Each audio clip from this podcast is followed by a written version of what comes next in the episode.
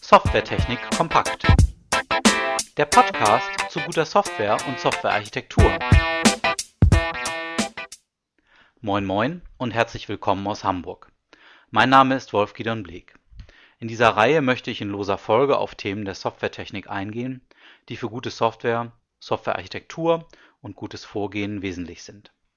Der Podcast ist dafür gedacht, kleine Wissensportionen weiterzugeben und gleichzeitig als Anregung für Diskussionen zu dienen. Ich freue mich also über Rückmeldungen und möchte gerne andere Erfahrungen und Meinungen aufnehmen. In der heutigen Folge widme ich mich dem Thema Start von Softwareentwicklungsprojekten. Softwareentwicklungsprojekte professionell zu starten, ist ein wesentlicher Beitrag dafür, dass sie erfolgreich verlaufen. Mit Softwareentwicklungsprojekten sind sowohl kleine Projekte als auch große gemeint, und sie erstrecken sich sowohl auf Open-Source-Software sowie auf kommerzielle Projekte. Für die Organisation eines Projektes ist die Teamgröße ein entscheidender Faktor. Deswegen gehe ich hier davon aus, dass wir eine Größe von etwa 5 bis 15 Personen haben. Bei dieser Größe lassen sich die hier vorgestellten Konzepte und Aktivitäten problemlos umsetzen. Für größere Teams müssen dann weitere Ebenen in der Organisation eingezogen werden. Für kleinere Teams ist der hier vorgestellte Organisationsrahmen zu aufwendig. Da passiert ein Großteil der Organisation auf Zuruf. Wenn wir Software im Team entwickeln, müssen wir einerseits das Team organisieren und andererseits das Entwicklungsprojekt gestalten. Es ist notwendig, die Aufgaben zu identifizieren und zu verteilen, und es stellt sich die Frage, wie wir uns zeitlich organisieren. In der Summe münden die Fragestellungen in die Projektorganisation und anfänglich zu der Frage, wie man ein Projekt gut strukturiert.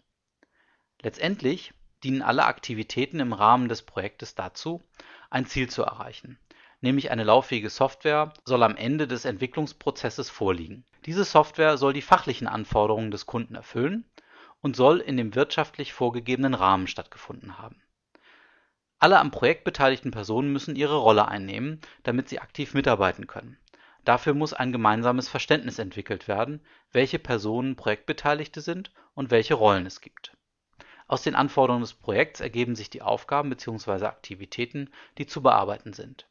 Hier muss geklärt werden, welche Rolle mit welchen Aktivitäten verbunden ist. Es müssen Zuständigkeiten festgelegt werden alle hier aufgeworfenen Fragen, zum Beispiel die nach dem konkreten Ziel und den zu bearbeitenden Aufgaben, werden zum Beginn des Projektes aufgeworfen und eine Vorstellung darüber wird wesentlich geprägt. Deswegen ist der Projektstart so wichtig. Eine Antwort auf die Frage, wie wir ein Projekt starten, liefern uns sogenannte Vorgehensmodelle. Ein Vorgehensmodell bietet ein Gerüst mit Leitfragen, die uns helfen, das Projekt zu strukturieren. Ein wesentlicher Nutzen entsteht deshalb für das Projektmanagement weil die bevorstehende große Aufgabe strukturiert wird. Außerdem entstehen kleinere Aufgaben, die leichter zu überblicken und bewältigen sind. Vorgehensmodelle geben uns auch einen Eindruck davon, welche Projektbeteiligten es gibt und welche Rollen wir im Projekt füllen müssen. Daraus lässt sich ableiten, welche Personen welche Rollen übernehmen können. Das sind die wichtigen Fragen beim Start eines Entwicklungsprojektes. Der Nutzen eines Vorgehensmodells ist, dass wir damit eine Grundlage für die Projektplanung bekommen. Außerdem fördert ein Vorgehensmodell das gemeinsame Verständnis über das Projekt, weil wir unter den Projektbeteiligten die gleiche Sprache und Einteilung des Projektes verwenden. Wir greifen auch auf einheitliche Rollenbezeichnungen und Aufgabenprofile zu. Insgesamt erlaubt uns ein Vorgehensmodell, einen Prozess zu definieren und diesen definierten Prozess dann auch umzusetzen. Haben wir ein konkretes Softwareentwicklungsprojekt vor uns, dann hilft uns das Vorgehensmodell konkret dabei, einen definierten Prozess anzuschieben, um das Projekt durchzuführen. Dafür machen wir uns zuerst das Ziel des Projekts deutlich und können mithilfe des Vorgehensmodells Teilaufgaben benennen und sehen deren Abhängigkeiten. Den Beginn eines Projektes bildet die Projektetablierung. In vielen Projekten wird das auch als Projekt Kickoff bezeichnet. Dieser Start kann zum Beispiel in einer Workshop-Atmosphäre mit allen Projektbeteiligten stattfinden. Das heißt, es sind sowohl Personen aus der Softwareentwicklung als auch aus der auftraggebenden Organisation dabei. Bei diesem Workshop geht es darum, dass sich jede Person vorstellt und klarmacht, welche Rolle sie in dem Projekt einnehmen wird und welche Interessen sie an diesem Projekt hat. Bei einigen Personen ist das klar, zum Beispiel Programmierer oder Projektleiter. Anderen Personen, zum Beispiel Vertriebspersonen des Datenbankherstellers, ist es aber nicht immer offenkundig. In der Projektetablierung geht es auch darum, das Projektziel noch einmal detailliert zu formulieren und allen bekannt zu machen. Damit stellen wir sicher, dass alle Projektbeteiligten das Ziel des Projekts kennen und auch vertreten können. Denn der Workshop ist auch der richtige Ort, um sich zu melden, wenn Personen mit dem Projektziel ein Problem haben. Die Teilnehmer des Workshops nehmen unterschiedliche Rollen in dem Projekt ein. Typische Rollen für Projektbeteiligte sind neben dem Projektmanagement auf der Entwicklungsseite und einem Vertreter der Auftraggeberorganisation die Entwickler und die Vertreter der Fachabteilung. Je nach interner Organisation kann es Tester auf beiden Seiten geben.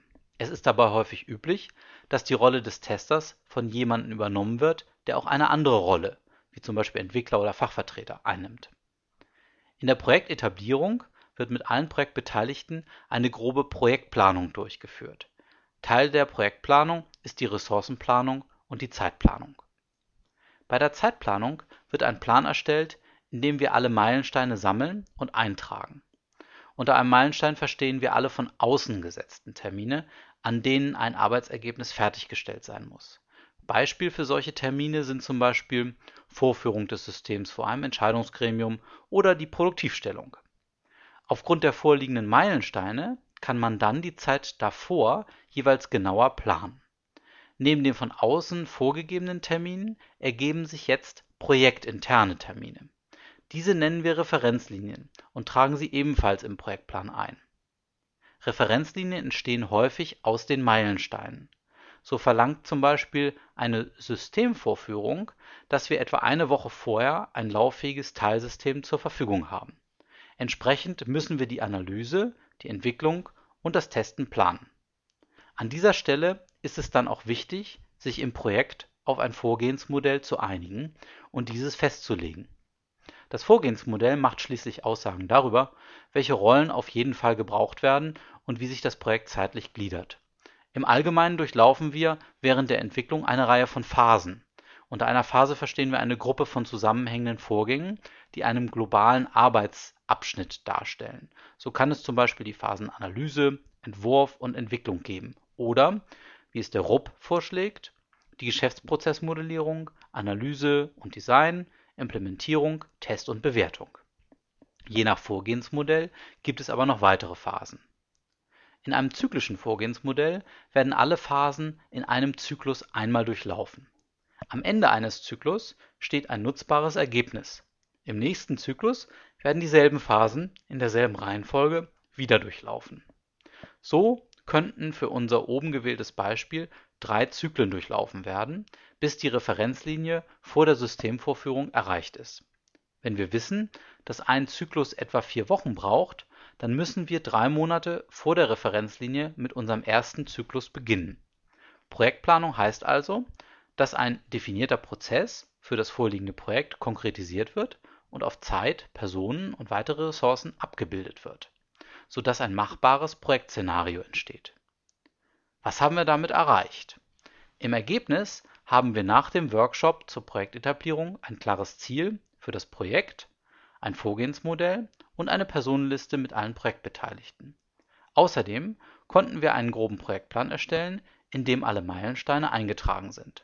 Aus der Entwicklungsperspektive wurden für die Meilensteine Referenzlinien geplant, um die Teilziele der Meilensteine zu erreichen den Personen können wir nach dem Workshop klar Rollen zuordnen. Dabei kann eine Person natürlich auch mehrere Rollen wahrnehmen.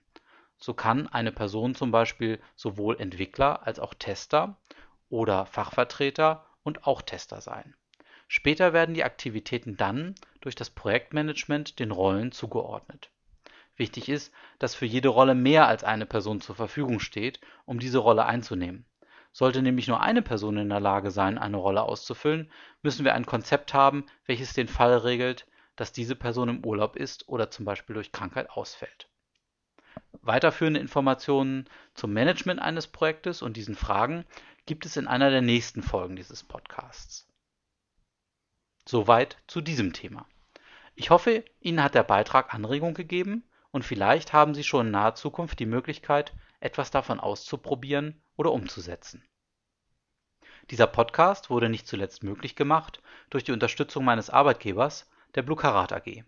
Nähere Informationen über Blucarat finden Sie unter www.blucarat.de. Diesen Podcast erreichen Sie unter der Adresse www.wolfgideonbleek.de. Dort finden sich auch die anderen Folgen dieser Reihe. Außerdem sind dort Hinweise auf die hier erwähnten Quellen zu finden. Bis zum nächsten Mal, Ihr und Euer Wolf Gideon Bleek.